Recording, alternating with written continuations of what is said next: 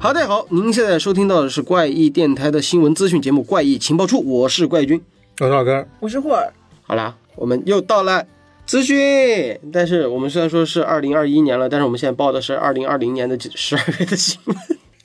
下旬下旬的新闻。对对，因为我是没想到，我们当时在上一期怪异情报处的时候还说，这次好像要感觉隔了一年，但是好像也没隔多久。实际上实际隔的时间不是特别久，对、我感觉好像从录完上一次电台到现在，我整个人开始恍惚了。我又是出差又是弄视频的，所以说大头的任务呢就交给了老根儿和霍尔。然后问题是我们出版社的大大好像在根据我们前几期的洗礼的时候，还没有特别知道我们到底想干什么。所以说在这里，首先我要感谢一个就是在微博上私信我的一位朋友，因为他给我提供了今天我们新闻的大部分的重要素材，算吧。大部分吧，部分吧，少部分，哦哦，对哦对对是挺好，挺好，挺好。所以说，在这里啊，首先感谢这位朋友，然后在这里呢，也给我们的听众朋友和我们的出版社大大说一下，就是欢迎大家，呃如果你有像这种资讯性的消息，还是那句话，不一定这本书一定得出版，大家可以分享分享，吃些瓜。就是我们想把这些推理资讯啊，或者说出版消息啊，分享给大家。其实大家可以，不管是出版社也好，还是听众朋友们也好，你们只要有消息的话，就欢迎来我的微博私信我，然后我们看到，然后去找出版社核实。如果确有其事的话，然后也征得出版社同意之后，我们就会把这个消息分享给大家。希望大家踊跃投稿，好吧？你们这太被动了。对，我们就是等着。那今天我觉得大家听到这期电台的时候，应该有听完我们上一期的那个爱丽丝的那期了，对吧？嗯，然后好巧不巧，在我们录完那期节目之后没两天，我们在电台里说了还没有收到第定档二第二季，不是也不是定档，是、嗯是那个续续订，订续订，，对，结果我们刚录完，啪 对很快啊， 他就说他续订了，对，其实他续订是必然的，对我们当时其实电台里面也说，都说它既然播出效果这么好，应该是一定会有第二季的，嗯。但没那么担心没有。然后还有一个影视相关的，就是因为我最开始我没有把这个东西会归类到就是我们的电台范围里面，但很荣幸啊，我提前看了这个片子，就是将在一月十五号上映的由张震主演的一部片子叫《鸡魂》，就是鸡拿的鸡，然后魂魄的魂。我看女主好像是张钧甯，哇、好漂亮，对，然后还有一个应该是大陆的演员，因为他们是台湾那边主拍摄嘛，哦，对，然后那个导演他拍过《红衣小女孩》，那个电影还挺挺火的吧，算是恐怖片里面为数不多的一个质量比较高一点的。然后这次他们的噱头是张震暴瘦。就是张震在里面扮演了一个癌症患者，就是得了癌症的一个一个检察官，所以说整个人已经瘦秃了相了，就是他又剃了光头，然后青筋暴起，就让我想到那个《除暴》里面，她本人已经很瘦了，如果再暴瘦对啊，的我话，觉得他本身已经很瘦了，他以他说他自己为了拍这个戏，活生生瘦了二十多斤。就他里面有一场戏，是他自己脱衣服洗澡，哇，真的那真真的是瘦秃了相了。你像他演那个戏的时候，他剃光头，然后青筋，真的是暴起，然后张钧甯还把头发给剪短了。嗯，对，所以说这个反正我看完之后，我会把它往推理这地方靠，但是不会像大家那么想的那么推理。对，它是科幻主题的，它是由那个江波的科幻小说短篇的，叫做《移魂有术》。然后这个本身它那个怎么讲呢？它的设定是放在二零三二年，就是未来世界。十一年后， 对，十一年后，反正我当时我看片子的时候，我抱着的态度是，嗯，好吧，感觉也就那样了。嗯但看到后面的时候，我是真的有被惊到，它没有那种特别给你强烈的那种反转感，但是你会被惊到。所以说，为什么我要说这个事儿呢？是因为我不确定大家在听到这个节目时有没有看到我去采访张震。主要是这个，凡尔赛了啊。好，行吧，那提到这两个信息，如果大家有兴趣的话，可以去康一康啊。好，那么回过头来聊一下这次的资讯吧，都有什么出版社？谁先来？我先来吧。好，来吧。首先说两条来自后浪出版社的新书资嗯讯。呃，第一条《吸血鬼百科全书》德古拉试点出版，德古拉试点他应该取名这个原因，应该就是因为德古拉伯爵。对哦，它就等同于就是围绕着吸血鬼传说来聊的了。对，那咱们先介绍一下这个作者，作者叫嗯仲村纪宏。啊，啊，日本人这是个日本人写的对是吧？对，这个日本人就非常神奇，他是一个属于昭和时代一个非常全才的文化评论人，然后写了很多关于幻想小说呀、美术、电影，还有戏剧和舞蹈的评论。然后还介绍过一些关于炼金术、吸血鬼、怪物，还有自动机械等一些评论。然后晚年的时候呢，又开始写日本的饮食文化和温泉文化的随笔，就是整个人是很全才的，然后被日本的文化界称为二十世纪的日本人文科学领域无尽知识迷宫的怪人。 这个 title 怎么那么 长？开头好长， 对，就是因为他兴趣比较广泛嘛，然后文笔也很好，在文化界就是很有名声的。昭和时期，这个人还对，健在昭吗和？时期没有，零四年的时候去世了。零四年哦，好04早年好的时早候，对，他是著名的德国文学学者，对德国文学有非常多的研究。哦，那就不会像我刚才听到这个名字的时候理解的那种，就是嗯像是年鉴啊，或者说吸血鬼的成长史啊，是一个包括研究吸血鬼的，属于专著吧，先驱性的作品。先驱性的作品。对，因为你想，他研究吸血鬼的时候是很早的，昭和时期嘛，二十世纪的中叶的时候，嗯那个时候研究吸血鬼的专著还是比较少的。嗯嗯嗯嗯，那他德古拉那应该就是欧洲那那块儿传说了。对啊，他这个是从先从吸血鬼的起源、谱系以及吸血鬼的名称、形象和他们的语言，再到吸血鬼的小说、诗集，还有电影，包括一些欧洲的绘画赏析，就是方 面很好细，对很细的。然后那这个最有后意思啊嗯对吸血鬼爱好者， 请关注一下本书，对，然后起码好过《暮光之城》。你竟然和被人挖成了粉丝啊！极火的啊，对啊， 哎，不是那天哎，插句题外话，我那天才知道，原来是《暮光之城》开创了青春吸血鬼流派。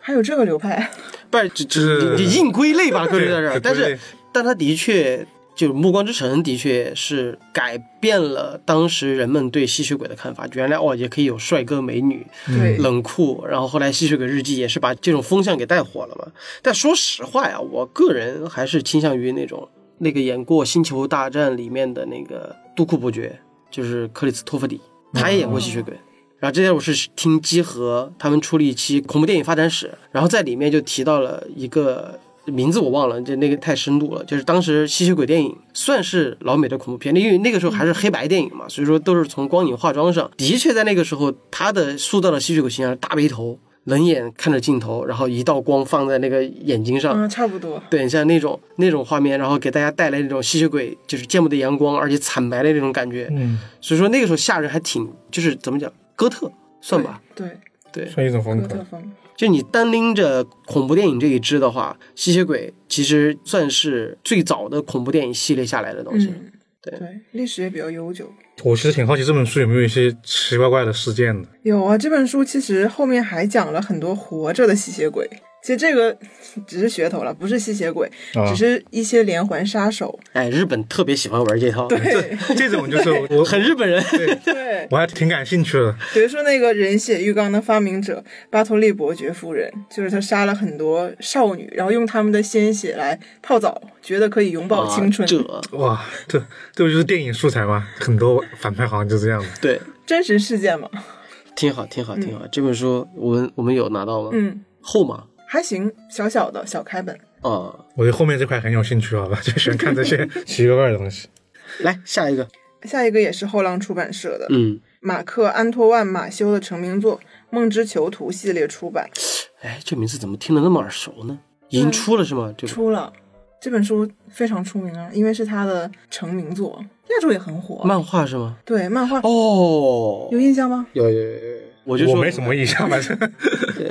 来吧，讲讲吧，讲讲吧。因为这个作者他是一个属于漫画界的新锐，他受现代派文学和存在主义哲学影响，因为毕竟法国人嘛， 就哲学那一套 我跟你说非常的 法法国漫画，我不知道为什么我特别吃法国漫画那一套，尤其是《丁丁历险记》那种。你还记不记得有一本是阿加莎·克里斯蒂的那个漫画，嗯嗯，我我我有印象。那个画风也很丁丁。对对对，然后其实法国人他的漫画，他有自己独特的一套漫画语言，然后这种漫画语言就是你看了言简意赅，就没有像嗯对美漫那那么乱，但是也不至于像日漫那种那么有镜头感镜头和感画面感。对，但是他那里面就是我看着看着，我心里就静下来了，就特别有感觉。嗯，然后这本书就是比较先锋性的，然后他被又称为先锋对他被 称为法国有不先锋的吗？没对，有他。被称为 欧洲漫画界的卡夫卡。他这本书是讲什么的呢？就是这个男主是幽默部的一名普通职员，幽默部幽默部，这个作者应该是明显受到《一九八四》的影响，因为那本书《一反九乌八托四》邦那本书，嗯对，不是有很多部门吗？真理部、仁爱部，还有和平部，都是反讽的嘛。嗯啊，书里的部门，然后这个《一九八四》里面还有很多呃思想警员，就是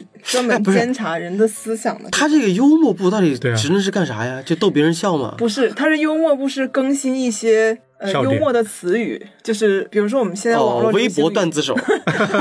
他是不不不不，不是微博段，对对不起啊，我对不起冒犯了冒犯了，应该是就是段子手，嗯微博只是搬运工 而已。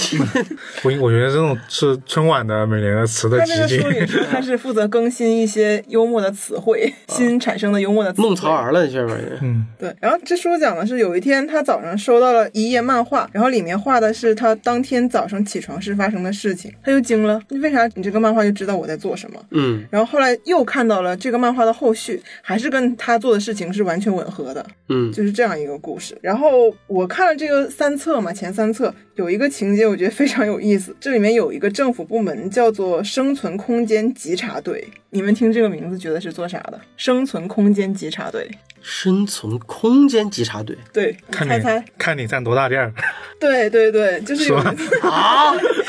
有一次，这个男主在家里忘记关上了衣柜的抽屉，然后他就被 稽查队员 抓走了，对抓走了，因为他占地方了对占用的生存空间超标，然后被起诉。啊！我很先锋，我很法国，我可以去。 对，所以他这个里面其实讽刺性还蛮强的。我觉得整体只是幽默讽刺的，对对对这种有类讽型刺的对哎呀，就很法国。对，最后还是落点到了哲学上面。哎，他这种就是包括就是法国电影那个《虎口脱险》《大音乐家》，都是这种路数，是吧？对，而嗯且里面掺杂了现实和梦境的一些交替，特别好看。漫画书总共有几册啊？好像现在一直在出哦六七册吧，漫画系列啊，嗯，系列。挺好，挺好，挺好，挺好。就是这一系列的书，基本是你可以单独买一本，就没有任何障碍可以看。如果连起来看的话，也是有一些关联的。哦，啊就就其实不是连续故事集，是对是，就是你单看也行对，嗯，啊，然后你想有获得更好的体验的话，那就就买系列啊。大家肯定还是需要。 但我本人是蛮喜欢，我觉得很好 看。 我们买系我列们有收到吗？收到了，收到了三册，哎前呀三册，， 行行，那今天有的看了。对，特别 好嘞好看。下一个下一个是时代华语出版社的，时代华语，对，时代华语出版社，然后还有一个时代华文。对，快被他们绕晕了。哎，它是啥？这本是松本清张的推理小说集《火神被杀》出版，松本哎，清张， 祖师爷，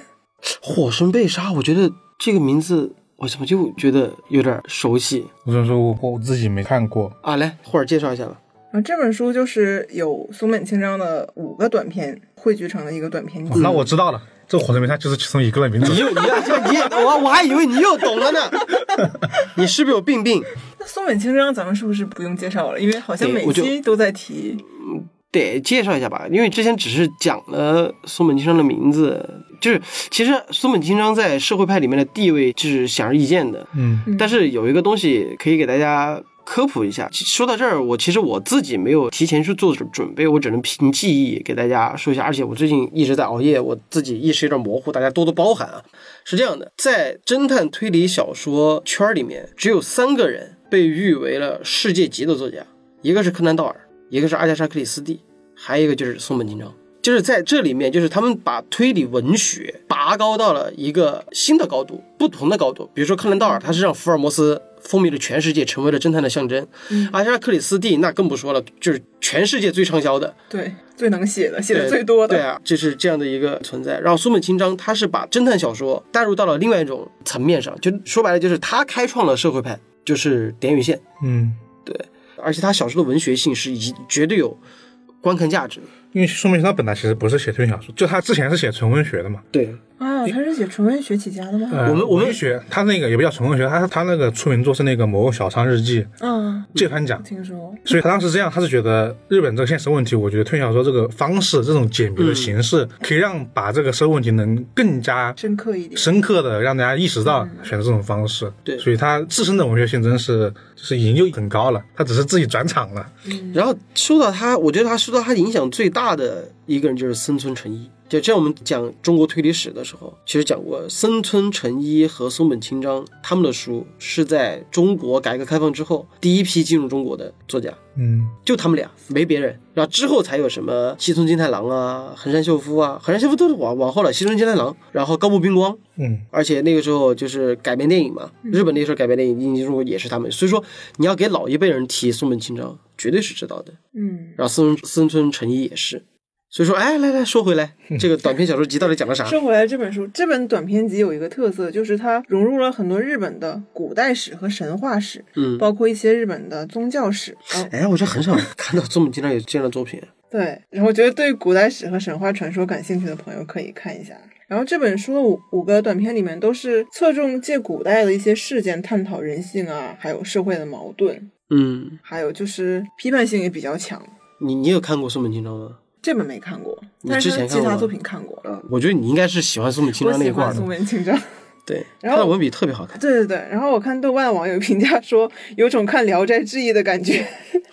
因为那里面引用了特别多的日本的古籍的典故嘛。嗯松本清张本人，他虽然也是很早就辍学了，没有受过正统的学校教育，但是他本人是一个超级的历史迷。嗯，然后这本书里面，他考据一些历史的同时呢，就是我觉得是很是很专业的。就虽然他没有受过这种正统的教育嘛，但是他他写的内容是很专业的，因为他经过了很详细的调查。然后这本还是借着一些探讨人性的案例来讲了隐藏在这些案件背后的社会问题，我觉得是蛮有社会意义的。嗯，嗯，然后感兴趣的朋友可以看一下。挺好，挺好，挺好就是给大家捞一下松本清张的推理小说集《火神被杀》啊，已经出版了。大家如果说喜欢社会派，或者说喜欢日本的这种传说，或者说还有喜欢日本的古代史和神话史的朋或友者们，你是就是松本清张的粉丝，可以关注一下这本对书。好，来下一本，下一本是读客出版社的。嗯 这本书的名字我，我第一次看的时候我就笑的不行。啊，呃，这本书的名字叫《周浩辉高智商悬疑小说集》出版。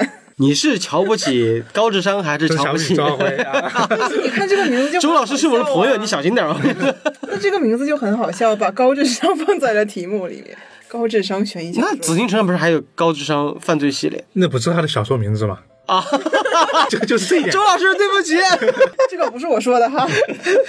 呃，那聊一聊，他这个是周浩辉的短篇集吗？这应该是短篇集了呀。嗯，因为我我看看到这个小说名字之后，我之前没有看过周老师的作品嘛，然后我就查嗯了一下他的资料，发现他还蛮厉害的。 不是，蛮厉害，他是上一批，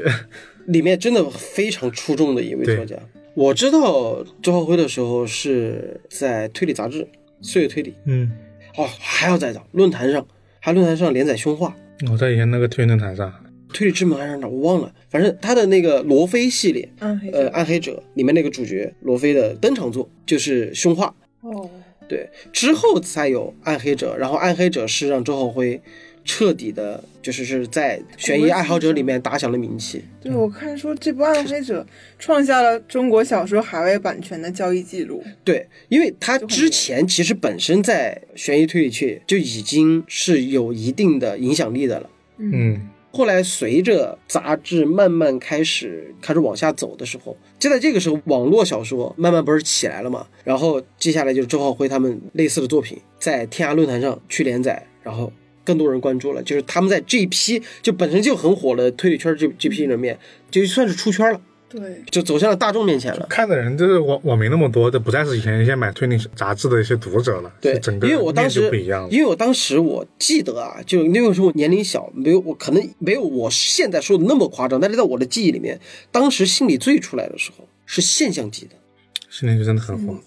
就是雷米雷米的那一套，那个画像一出来，各大书店、杂志铺天盖地全是心理罪的广告，大概是哪年的时候？应该是在零八年以前。哦，太早了。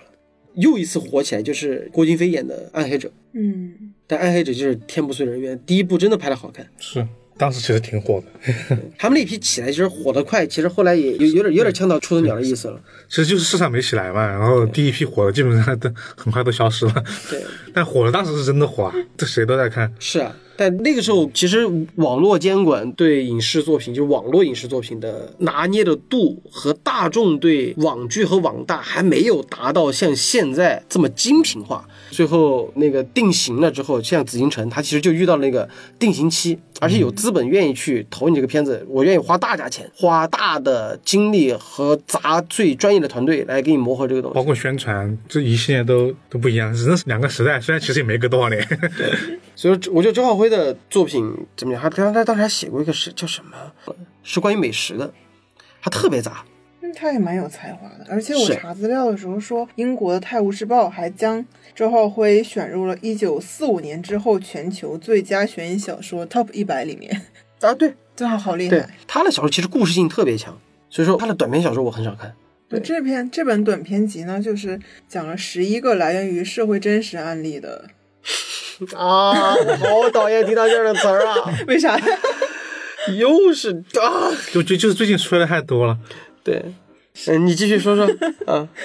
然后他聚焦的不是这个罪犯的轨迹，而是他背后的人性犯罪心理、犯罪心 理，啊啊啊而且是而且他写这些的呃罪犯都是高智商的罪犯，是解开谜案背后他们的高智商的犯罪心理。啊，对，是这种，那他这个是他现现写的还是以前的那个作品啊？是之前写的，然后合集。 啊啊啊啊！啊它里面提到什么什么案子啊？又是现实生活中的案子，哎呀，就比如说，有的大学里面一个博士被毒杀，然后 然后但是哦，我知道了，这个现实案件，你一说都知道是哪一个，对，那那个案子还挺出名的，是但我不知道是说说的是不是嗯是不是同那一个？对，因为他那个是长期投毒，对，没有，他这个被指控的凶手呢，为了自证清白坠楼身亡了，但是真凶就潜伏在他们身边，但是找不到 线索，嗯，这需要高智商。 就是灵感来自于生活，但也高于生活啊。对，还比如说还有一个案子是讲一个男子被溺死，但是方圆数公里之内并没找着有水 河流，对，对是一个干旱的地区，啊，这是不可能这嗯是溺怎死。么嗯做到的呢？我觉得明面还是这种类型的。 对，就是我们之前想过嘛，就是那种就不可能犯罪，就是一个人在一个沙漠里面被淹死了，是怎么做的？那就塑料袋套头上就好了呀，里面装满水。对，但说实话，就回过头想想，意义何在？哦这个在讨论嘛，其实可以创造出为什么他在必须要在这个地方杀人的一个环境嘛。对，其实这种东西其实挺有意思的，大家可以看看。那但这个大家如果抱着不可能犯罪去看的话，我觉得大家会失望。所以说，抱着一个猎奇的心态去看嗯这本书吧。抱着提高智商的心 态。你 这你这、嗯、老阴阳怪 气了，阴阳怪气啊，这他自己写的高智商悬疑小说集 行吧，行吧，行吧，行吧。还有吗？没了，啊，没了是吧？嗯嗯，那老没干了儿，我这边先说两个新经典的吧。嗯，然后新经典大家都知道，我不知道有没有人知道，但新经啊典，是、东东野圭吾专业户， 对对我知 道了。东野圭吾专业户。说吧，又是什么书？说 又什么书再版了？嗯然后这个首第一个是那个东野圭吾那个《彷徨之刃》即将再版，你先之前是不是有提到过呀？呃，是有一期我们做一次节目说过，啊，有一次在那个说一次关于少年犯的一个，就推小推小说里面的少年犯，我们把告、哦告白，哦然后那一期说过那有哦老有老傅，啊，对，有老傅、老呃老傅好像就这本书，哦然后《彷徨之刃》，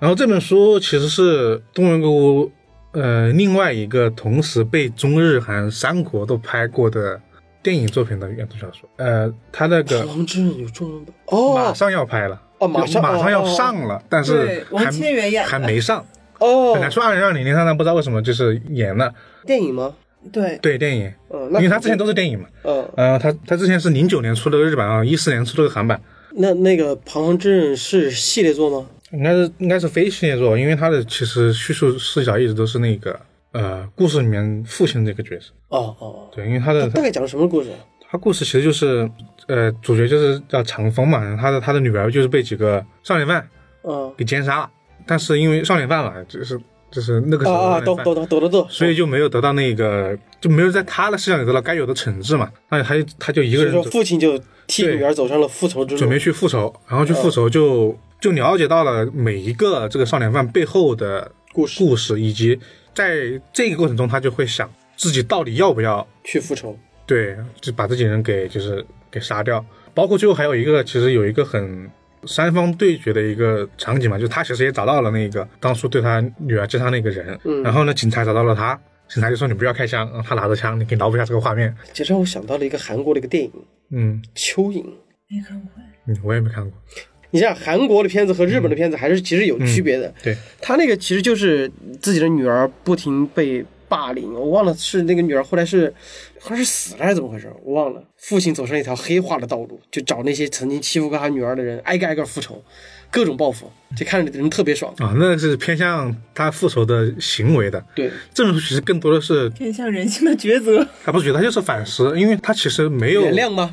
也不是原谅，他就来想少年犯的问题到底是谁造成的，少年犯他的背后的他的父母是什么样一个心态。啊，因为当时我们记得我们之前那期电台的时候举的例子就是，他找到了某一个少年犯的那个父母亲嘛，嗯，啊，他就觉得，但但在那个人的父母心理上来说，他就觉得是他的孩子受到了伤害。啊，因为为什么我的孩子会被你这样的一个父亲一直就是追杀？因为他当时其实是已经对有一个人，就他已经做了割下他的那个啊啊是是啊啊啊！当时但但是他会站在那个这个少年犯的那个父母立场去想，其实他会觉得是他的儿子受到了别人的一个伤害伤害嘛。那这那这个问题就相当于是复仇跟复仇就永远是永无止境的。解决不掉的嘛。然后包括这个少年犯的成因，他其实更多的就是多元给我那类型的反思，就是他其实没有给结果，这本书其实是没有没有给一个结果的，嗯更多的是思考类型的书。挺好。嗯，行，那下一本还是动力归物吗？下一本还是多元给我。 我正准备说，我不想再听到他这个名字了。然后下一本是那个多元给我伽利略系列的一本书，嗯，新书啊、不是新书，《又是再版哪本？虚像的丑角》，预计明年出版，这这不是虚像的小丑吗？又换名字啦！换名字了。然啊，后他以前是那个上海译文出的，就相当于说换出版社了，那那肯定就要换换书名了。哎，也还是出版过两次了，其实之前已经再版过一次了。嗯然后这本书就是《战略短篇集》嘛，嗯，然后其实是过时间线，应该是在沈阳跟先生之后。就那个时候，其实汤川学自己性格已经开始有点变化了。对，然后这本书总共其实就四个小故事，然后分别是啥？换货、倾听、伪装、演技。 呃，如果大家觉得看书麻烦，可以去看日剧。我正准备说，他就他就他这个其实都改过了对，嘛。都改成日剧了。对，说实话，他后来第二季之后，他也是就是那个竞技魔术，嗯呃，虚像小丑，嗯，然后这两本书基本上是内容都放在了这个第二季里面。对他第一季是《预知梦》和《神探伽利略》嘛，对对对，然后我不知道观众和去怎么看啊，我也不知道豆瓣评分怎么样。我觉得第二季不如第一季。嗯，因为其实也是因为书的质量本身也，就是《虚像小丑》的这两本书其实不不如《预知梦》那那几本的。嗯，因为大家都知道，《上山学》是一个，就是它那个剧的系列里面都是有一些物理的知识来嗯解答的嘛，嗯那都是一个不可能的语变，加上就一个物理梗来来解决这个整个案件嘛。嗯但第一季或者说《预知梦》那几本内容，我都觉得还好，就是没有强行用那个知识盲区解答。啊，就是和和观众的那种支持落差特别大。对，那一上来我跟你讲原子弹构造原理，然后就这个法来杀 人。对，然后但是这我觉得《虚像的丑角》这本书，它其实有点偏向于，就是我觉得后面那个用物理梗解释这个谜底的程度有点硬，嗯但是它讨论的又是一些社会派的问题嘛。嗯那其实这个点就是，我觉得可能拿捏的没有第一季那么好，但是这本书，我觉得看了日剧的看， 看你可以自己选择吧，你到底是嗯选择看剧还是看书？我我个人还是推荐先看书再看剧。嗯，就是他书里面的叙事结构还还是那句话，东野圭吾烦归烦他，但这种烦不是那种就是我讨厌这个人，而是就哪儿都有他， 就就有点烦躁。但是他的文字和讲故事的能力一直都是可以的，嗯，我一直是对东野圭吾这样的一个评价。对，因为我记得很清楚，当时就是第一次东野圭吾的简体中文版小说在国内发售的，呃，《岁月推理》在编辑社内部搞了一个就是小型的粉丝交流会。我第一次坐飞机离开四川就是那一次，啊，就那零八年，我记得非常清楚。真是资深的粉丝。所以说我那时候专门坐就是坐飞机飞到他们那个编辑部推理社去追星，就追水田一色历史，然后杜撰。然后他们当时是那个历史是出了四套啊四本东野圭吾的小说，一个是《预知梦》，一个是《神探伽利略》，一个是《湖畔凶杀案》还是《湖畔谋杀案我》，说反正差不多这个嗯对名字，还有一本是啊《秘密》。嗯对，这四本是第一次东野圭吾在大陆的中文出版。这四本书出来之后，才有《百夜行》。所以说我第一次看到的东野圭吾就是《预知梦》，因为你把这四本书的名字你放在那儿，看一下简介，我觉得《预知梦》应该应该有意思对。然后好巧不巧，那它就是刚好是汤川学系列的第一本。然后看完这个就没看多久，哎，日剧出来了。是，而就被富山雅治给吸引到了，然后就就是追日剧、看小说，因为他的日剧的节奏就是日剧播完，刚好无缝接轨嫌疑人现身的那个电影，嗯，对，然后同步在大陆这边，它的嫌疑人现身书又出了，对，就这样一来一条线，这样下来，那时候觉得很经典，包括它里面的音乐呀、很不管在哪儿，反正无时无地都要去写点公式，走个流程，这个仪式感很强的一个设定。对，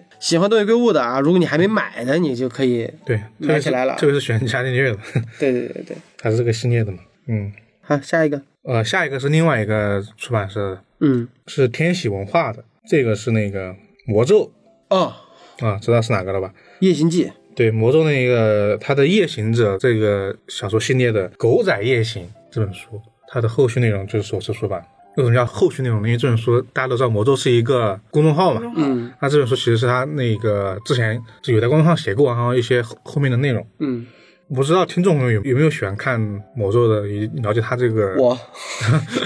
了解他这个类型的，他其实是他们是一个让我又爱又恨的一个团体。怎么恨起来了？爱爱是因为就是他们真的写的太棒了，就是他没有那种所谓的小说感，嗯，他写的亦真亦幻的。即时性比较强。对，呃，他其实是那种他自己的给他自己的态度叫半虚构写作嘛。对，因为他《夜行者》这个东西就是有点像，你是我自己的感觉是有点像平原上的詹姆斯邦德， 这不是一个电影叫《平原上的夏洛克》吗？嗯， 对我有点平原上的詹姆斯邦德，没那么土气，就有有点像黑客侦探这样的一个感觉，就是他们自己是一个有个任务，一个这样的一个组织，然后呢，我专门去解决一些就是可能。侦探接不了的活儿，我不知道他他那个钱是从哪儿来。然后，但是就是他遇到每次案子，就是感觉就是你仔细听，就是你把整个案子翻过来看，觉得挺普通的，但是他的简介又特别吸引人，而且他讲的故事的时候又又是那种钩子把你勾着，但是你去看，就比如说像什么呃，有一个女孩失踪好几天了之后，她的骨灰突然出现在自己家里了，对，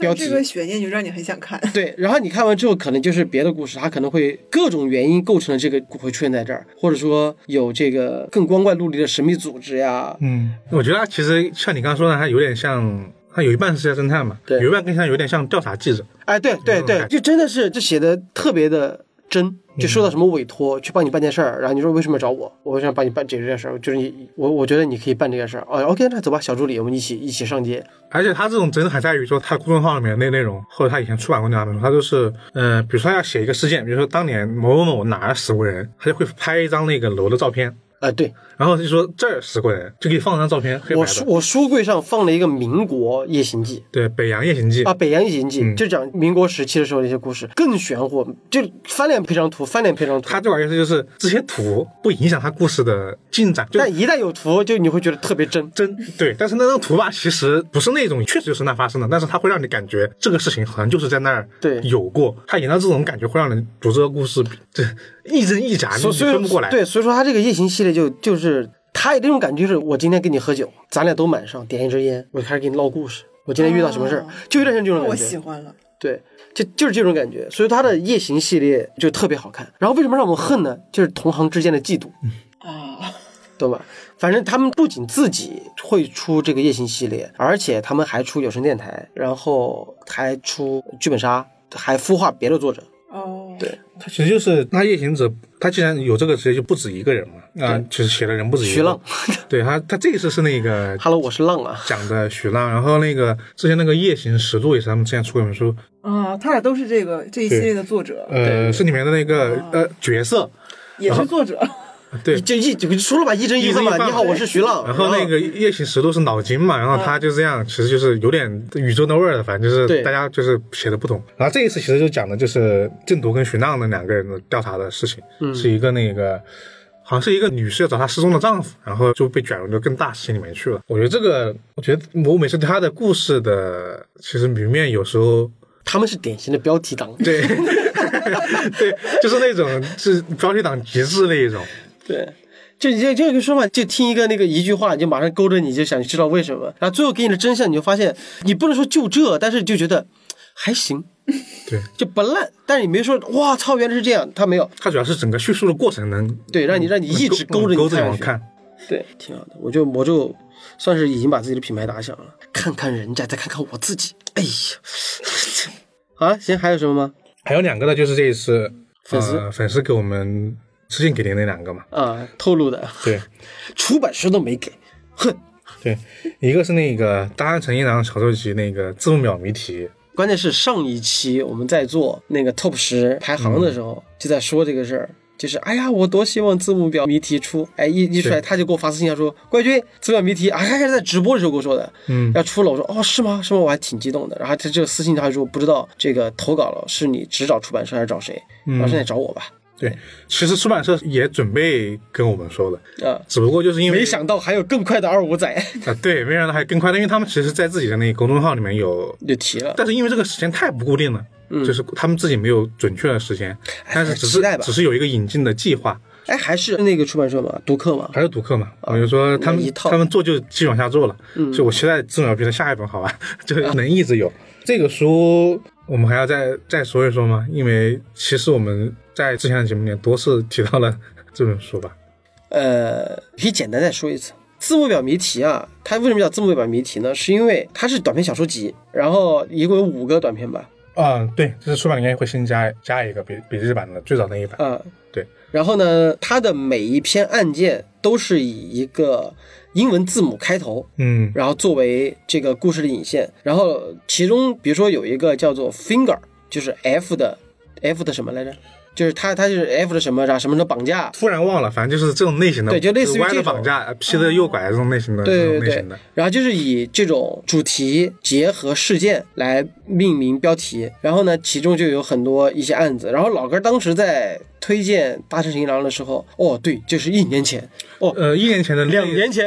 呃啊，对，那次的年度盘点也的是时候盘点的时候，老哥老哥推荐的呢，因为他对嗯推荐的是民番，那个时候还没有正式的简体中文版， 哦，然后它里面就提到了一个绑架案，然后这个绑架案呢，就是呃有个人被绑架了，然后最后警方就找出了一大堆这个嫌疑人，但是呢这个案子到最后就是钱没了，人也没了，包括嫌疑人都死了。啊，对，那问题来了，这个案子到底是怎么回事儿对啊？他整个其实就这就是一群人在一个屋子里面坐着聊天，就有点像安理侦探那种形式。然后大汉陈一郎就给了很大的一个思路在聊这个事情，因为我后来也去搜了一下这这个小说，太杂了，和离都就是你你翻一篇，我翻一篇， 那对，就一个人翻一篇艰，难，然后中途那个最后就是绑架这个，其实也等了很久吧，就隔了好多年才有人把另外一篇最后一篇补上了，对，也补完。所以说，听老哥这么说和我自己大概晃了一眼，我觉得还真的挺有意思的。所以说这次就希望这个读客能够把封面做好点儿。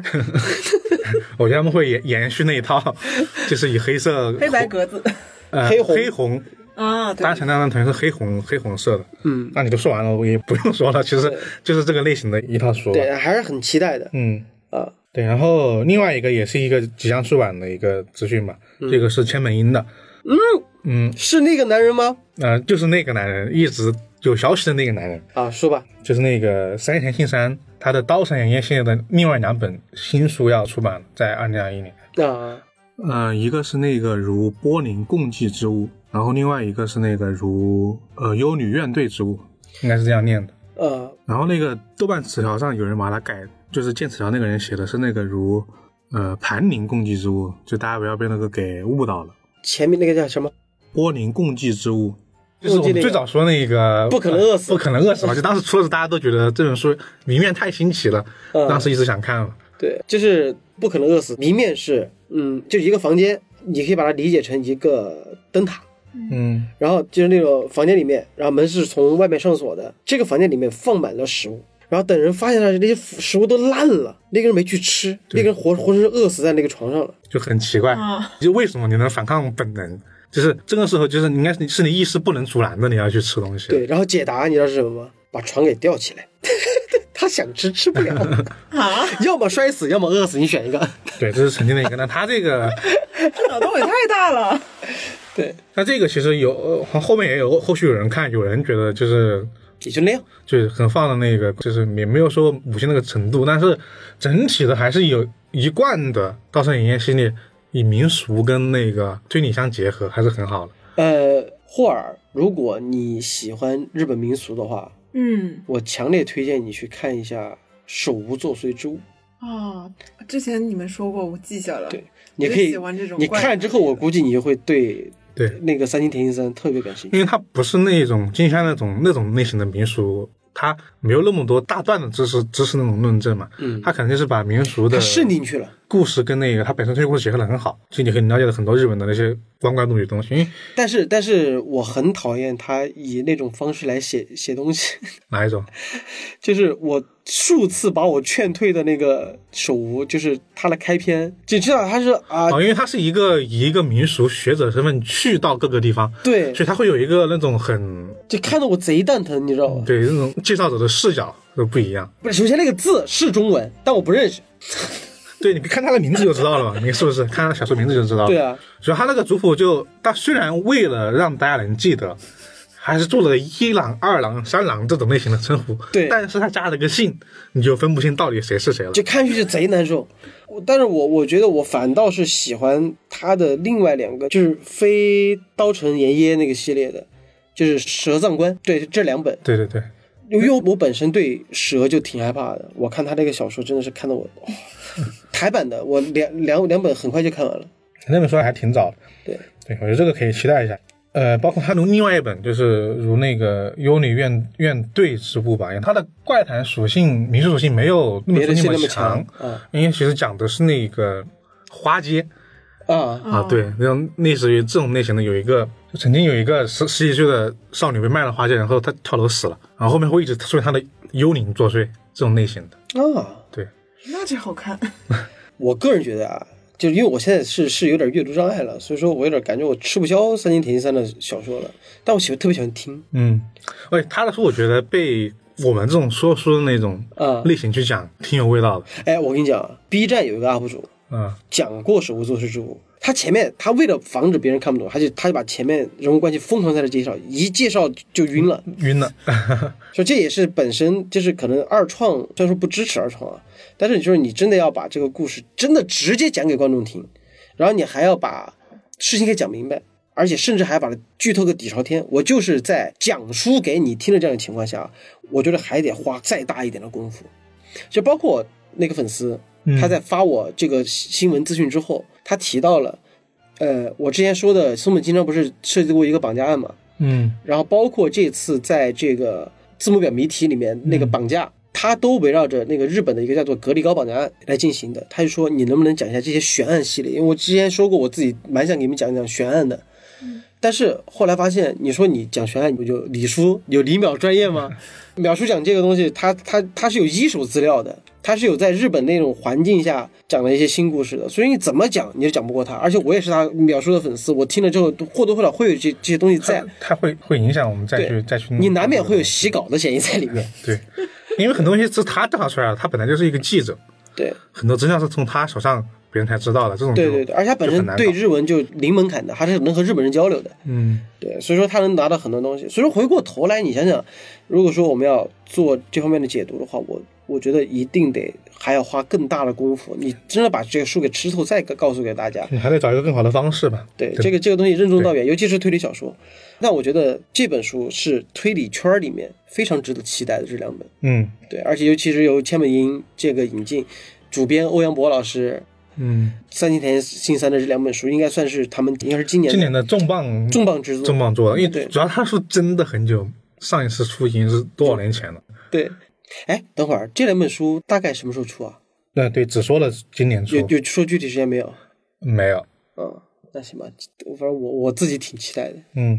行吧？还有吗？嗯，我这边没有了。没有是吧？那到我这儿喽。首先给大家道个歉啊，因为他们给我这个东西，我真的没怎么做功课啊，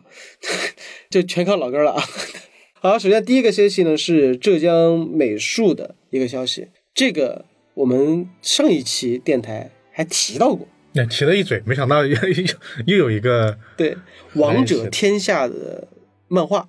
已经出版了，对，这是《王者天下》，大家都知道是从漫画改动漫，然后之后改成日剧嘛，嗯啊，改成改成电影嘛，对电影，对虽然是电然后影，导演就是《弥留之国的爱丽丝》的导演。那主演就是 爱丽丝的主演，我上次就是说 就是说这个说的 说的王者天下， 对对然后这个电影当时在日本上映的时候，就是引起了巨大的关注，嗯拍卖成绩也不错。但是很有意思的点呢，是它讲的是中国战国时期的故事。呃就中是国的呀，对，不对，我怎么怎么记得有韩信呃它的主要就是春秋战国，这个我可以确定。 ？OK，是吧？日本人讲中国的战国故事，那我觉得这个就很值得说，就是因为对啊，就是怎么说，其实王《王者天下》在日本相当火，对，它每年卖的那个单行本的那个销量，嗯，就比《海贼》低那么一点。没有今年的《鬼灭之刃》的话，那它在日本巨火无比，在中国没多少人看。我跟你说，日本对两晋之前的作品，他们都有深度的研究研热爱究、研研究和创作。对，大家都知道日本人喜欢三国嘛，嗯，这这个是大家都知道的，对就包括三国的游戏，他们也做，小说他们也写，然后上次也说他们不是要拍一个新的搞笑的三国吗？啊， 快出了！啊，对，而且关键是我要了个命了，我看他们那个电影，嗯，说实话，质感真的还挺不错的。是因为你看了有点恍神，晃神是哪种晃神就是他是在讲中国的事儿，啊？但它里面的人是在说日语，就那种，因为你想想，日本的战国时期嗯，不是这样的，是他们的战国就是比我们会规模小很多嘛。对啊，对啊，对啊，然后我觉得也是因为他们有这个战术，所以才才会对这个东西有这么高的喜爱。但是肯定他们有二次创作，它不像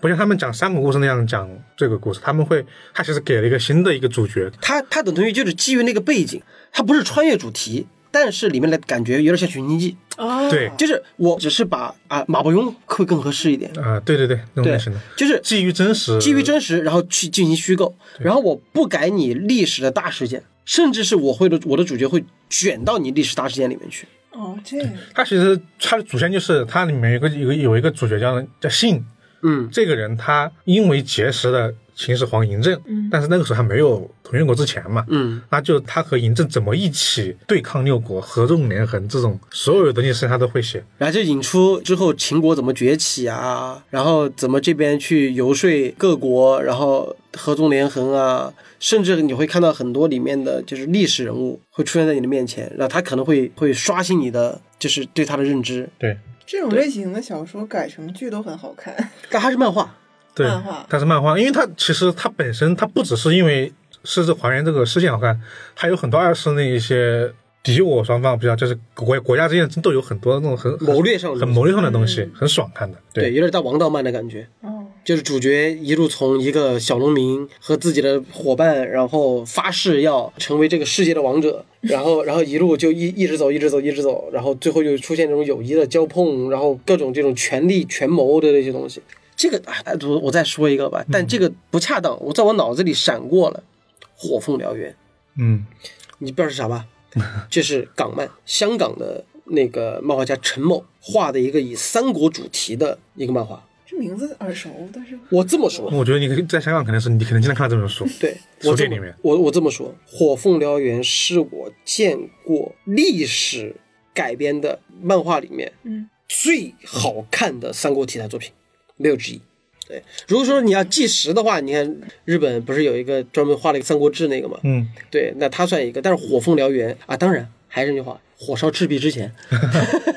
对他写的特别细，就是他重构了三国的一个感觉。我给你举个很简单的例子，就是他开篇营造了就是十八路诸侯完了之后，讨伐董卓，然后那个时候啊、你会看到董卓旁边有一个人啊，他叫吕布。特别牛，这个人经常就是七进七出，胯下赤兔马，怎么怎么怎么怎么样。然后呢，这个时候呢，他们就说要行刺董卓，要献美人计。嗯就派了一个人，这个人是个太监，对，男生女相，长得特别好看。啊，对，因为为什么他是太监呢？就是他们有一个就是一个司马家，司马懿他们那个家嗯有一个暗杀组织叫残兵，他们里面的成员每个人都是或多或少身体上是有残缺的，比如说独眼儿，比如说缺腿，哦，比如说缺手，那这个太监其实也缺了一个部分嘛。对，大家长得特别好看，然后就说让他去施美人计，去接近董卓，然后行刺刺杀。所以说这个人的名字叫貂蝉。是不是 惊的？ 惊了，然后貂蝉入宫之后，他就旁边就认识了一个像伙夫一样的一个角色，这个有点憨憨的，嗯，就平时也不怎么说话，但是呢你能从他的那个对貂蝉的感觉上能看出情愫。嗯然后此时呢，这个十八路诸侯在外面对阵，吕布那个时候还是我们的印象之中没没有给他正脸，嗯，但是还是带着那个凤冠啊，那个翎子，就是典型的我们对吕布的这种认识。嗯就传说吕布像个怪物一样，这儿出现一下，那儿出现一下，就是杀尽敌营，探囊取物，然后像鬼一样，过会儿就人就不在了。又你在这儿前一秒刚把这边的将领杀了，下一秒收到通知，他在那边又又杀了，就觉得吕布像一个战神一样的存在啊！巴拉巴拉，经历一大堆事情之后，遇遇到一个一个一个事件，貂蝉和这个一直陪他身边那个莽夫，然后就站在这个城门口了。然后，哎，是因为什么事儿？还是吕布被杀了？被杀，还是听说吕布被杀了？嗯就觉得很意外啊。然后，然后这个人就就给那个貂蝉解释，就说你知道为什么吕布会被大家奉之为战神吗？就是因为不止一个吕布，惊了，就是他其实说白了，就是他一直对外给别人塑造的就是一个叛徒，嗯没脑子，有勇无谋，就是战争机器，但是没脑子，就是很冲动那种。他其实找了四五个吕布这样的人，在敌营里面，就比如说杀了这边之后再杀那边，就让就营造那种不可战胜的战神的一个一个形象。但真正吕布就在你身边，啊， 那这个这个路子也要，其实就是我觉得你要再写三国题材，包括这一次这个《王者天下》，你其实得有一个再创作的，就是成分在嘛。对。但我觉得这两本书其实都是因为这个东西让它很好看的，其实对，就是你得不能让他就是觉得就是改编不是乱编，这你一既不能让让别人觉得你在胡扯，也不能让观众觉得你你是在恶心，他又既编得合情合理，又扣住人物主题，这个非常重要。王者天下是这样的，火凤燎原也是这样的。火凤燎原豆瓣九点三分，很恐怖神的。作真是神作真的是看的人都说 啊好，我们明明在说王者天下，为什么会说到火凤燎原？ 打住好吧，下一个，行啊，这有点跑题了，这个看到时候怎么剪了。啊嗯，好，下一本书，老朋友易伯爵的《重庆迷城》出版。刚才我们提到的是那个浙江美人民美术嘛，我觉得他们出了很多对漫画啊。，加大也大，然后这次呢是紫燕传媒的，而紫燕传媒它的这个作品《易伯爵》，我觉得好久没看到易伯爵写东西了。那嗯确实，啊 他现在都在写那些科普的东西嘛。他而且也是一个老牌的推理作家嘛，非常嗯，猪，应该这怎么讲？他写的小说是让我觉得在女性作家里面，她她女的，嗯我记得我第一次看易伯爵的小说是那个《狄俄尼索斯之记》，嗯，是出版在当时那个推理杂志，然后出了一个叫《黄金号》，呃很大的那一本，对，是吧呃，不不不不，就是是挺大的一本吧？也不大。那那期的主题是专门去致敬黄金时代的推理作家的作品，就这个《黄金号》的特辑，里面就有一篇伊伯爵的这个文章。我看完之后，我觉得哇，这个人怎么写的这么好？后来我发现她是个女的的时候，就让我把她和水田一色、午夜还有远宁放成我最佩服的四个女作家。对，而且易伯爵还是重庆人，我觉得正好就是他这部作品，那这本书就是写的就是关于写重庆庆的的吗？对他这本书就是《重庆迷城》嘛，嗯，而且就是怎么讲呢？易伯爵，如果你听到这个我们的这个电台的话，记得寄一本给我。我看到华斯比发朋友圈秀 了，我吃醋醋。对，而且因为易伯爵他早期是写这个推理小说，然后后来会写一些 BL 向的一些作品，哦，嗯对。然后，而且在推理世界的时候，就是推理杂志出了一个少年增刊，就是推理世界，他还写了一个七宗罪系列，也是短篇小说。哦，怎么讲呢？我觉得女性来写侦探小说，就会有那种说不出来的那种质感在里面，我觉得还挺好的。学习跟暗杀一样，就会有一些很对很细腻的东西在。对，然后这次呢，因为作为一个重庆人啊，写了关于重庆的小说，重庆字儿啊，就是首先第一个就是现在就延伸到嘟嘟，我朋友嘟嘟那天发，就昨天还是发了个啥，就是我从我我在重庆从一楼跳下来，摔了一个粉碎性骨折，你知道这个梗吗？那我再我再说一个，我从十六楼跳下来，跳到了对面的二十七楼上。那这个我知道，因为重庆是山城，所以那个楼都是这样的。对，其实就是就对是、啊，就是因为它其实这是样同样的梗嘛，嗯就是因为大家都会说重庆是一个特别魔幻的城市，因为它是它是纵深感特别强的一个一个城市，但是它为人津津乐道的一些就是点啊，不仅仅是现在。它过去还有很多故事，然后包括重庆，到那个时候都是一个军事要地，嗯，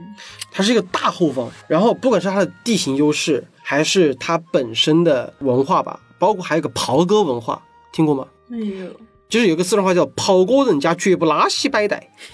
啊，也不是不是成都话，是重庆话。对，袍哥，啥意思？呃，我一时半会儿给你说不清楚，但是我可以来给你和大家推荐一个演讲，一席的一个演讲，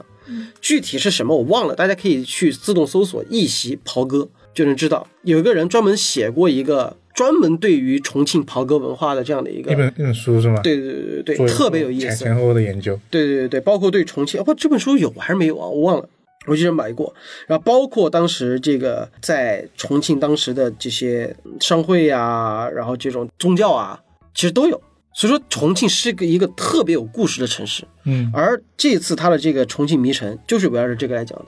而且我看他说好像是本科幻小说，就你刚刚不是说科幻小说吗？对对，是科幻的，但是但是但这本书没有那么科幻。啊，因为其实我刚想说，就是重庆这两年旅游很火嘛，然后这两年赛博朋克也很火嘛，就嗯大家老说重庆很赛博朋 克嘛，还有说赛博朋克重庆那种好，我觉得还有嗯片子做出来，嗯，所以我还挺好奇它到底是个什么类型的，就是科幻的。其实我觉得重庆出了很多在悬疑圈儿比较、嗯比较知名的，呃，一梦，啊，你没没，这个这个肯定也没听过，但有一个人绝对听说过，钟情，啊啊。他也是重庆人，我老早就看他写的作品，就是在男生女生那个金版杂志，就是对惊悚版。哎，你还看男生女生吗？我给男生女生投过稿，你知道吗？惊悚版是吧？就是金版啊，对，金版，对我对是啊从初一看到了 高一，三年吧、哦、是吗？我我我还给胆小鬼投过稿，你知道吗？ 对，这这这个就不放在节目里说了啊，所以说我觉得可以期待一下吧，因为叶伯爵他是一个真是算是一个非常全面的一个作家，对，行，那这就到今天的最后一个消息了啊。嗯，呃，同样是紫燕传媒的，是唐伯虎笔墨惊奇书画案，嗯作者是王璇。我觉得这个事情都不用太多介绍啊，我觉得这个名字就已经 足够了。你是说唐伯虎还是王璇？啊，唐伯 虎，其实唐伯虎这个，就是我我是真的一度想去探究唐伯虎到底是个什么样的人。嗯什么样的人是吧？ 对，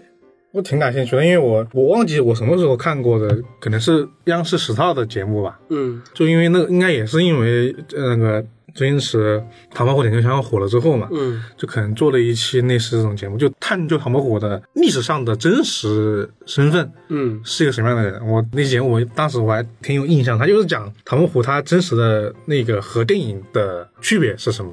我一直以为啊，唐伯虎点秋香就有点像那种民间，就是就什么杜十娘、陆城百宝箱是一个一一一个路数下来的。啊然后后来不是郭德纲自己也拍了一个《三笑才子佳人》吗？啊， 对，对我就搜了一下，就到底唐伯虎点秋香这个典故是怎么来的？嗯，是不是同通过那种什么什么哪些民间的那个佚名的那些小说里面出流传出来的？我就发现唐伯虎点秋香那个故事的原本还是个悲伤的故事，哎，这个我不知道哎，对，没什对么故事。因为我们现在知道的唐伯虎点秋香的大概的一个版本是三笑流行嘛，嗯嗯，就是秋香对唐伯虎三笑，然后唐伯虎又有才又风流，然后去上门委身于华府，然后去装装这个服嘛，奴仆去追秋香，这是一个浪漫的爱情故事。但是它的最早的版本好像是一个悲伤的故事，就是印象中也这么记得的。所以我觉得他这本书应该是基于这个唐伯虎的一个真实历史，我觉得应该这个应该是他这本书的卖点。嗯，对，对啊应该是同时类似传传记这种，也不是，应该是那种我们之前提到的那些小说，就是类似于知知识性、识知识性、知识性悬疑小说。啊，对，就是半传记、半虚构吧，因为它全部都是依照了那个明朝时候真实的唐伯虎的一个经历来进行写的，然后但里面就是会加入很多包括明朝的文学呀、书法呀这样的一个东西啊，因为毕竟这个作者王璇，他对这个书的名字叫做历史小说，而且他在之前做的时候也参考了很多明史上的东西，就做了很多考究嘛。嗯，对，而且其实这本书，我觉得，呃，你刚刚也说了嘛，它是其实有点真实跟虚构相结合嘛。嗯当然，其中其实涉及了很多那种书画谜题啊，包括一些历史渊源，比如说桃桃花坞，我觉得其实更像兰亭兰亭什么密码嘛，那本书叫啊，《清明上河图密码》，啊，对，《清明上河图密码》这种类型的小说，其实更像这种，大家可以以以这种类型嗯的小说，但它的主角好像作就为是一个唐伯对虎比啊，，对，它主角就唐伯虎，嗯。对，所以说，我觉得还是挺期待的，尤其是像刚才我们说的，就是如果说你你是通过周星驰的《唐伯虎点秋香》知道了唐伯虎，或者说因为黄晓明，是不是突然被 Q 到这个名字，突然哎，对，其实他也演过唐伯虎，对吧？或者郭德纲， 对，知道的话可以通过这本书去了解一个再真实一点的唐伯虎，或者说再真实一点的大明文学界吧。对，所以说挺好的，大家可以关注关注。那行了，你们还有别的东西要补充的吗？我们这边都没有了。啊，好吧，那今天是我们的二零二一年的第一次的怪情报处。嗯对，嗯，啊，然后我们其实很高兴的，我不知道大家听到这期的时候有没有这样的感觉，就是我们现在电台其实已经保持了一个算是健康的更新频率，嗯，很稳定。对 对，，就其实很是稳情报定处专题这种间隔起来，呃，不管怎么样，非常感谢大家的鼓励吧。然后除了电台节目之外呢，我自己这边也也尽可能会把视频节目也好好的去让它像电台节目这样，能够进入到一个非常良性的一个更新频率上，然后让大家有一个这样的更好的感受。哦，对了，欢迎投稿，好吧？多给我们点新闻，要不然实在没得播了。哈哈。好吧，那就这一期的怪异情报处就到这里了。嗯我是怪军，我是老根儿，我是霍尔。我们下期再见，拜拜拜。どうして僕だけがこんなに辛いのかといつも思ってた周りの人ばかり幸せそうに見えただけど君と話したら少しだけだけど気が楽になった我是怪军，欢迎在各大音频播客平台订阅和评价我们，搜索“怪异电台”即可哟，记得关注哟，拜拜。顔の見えない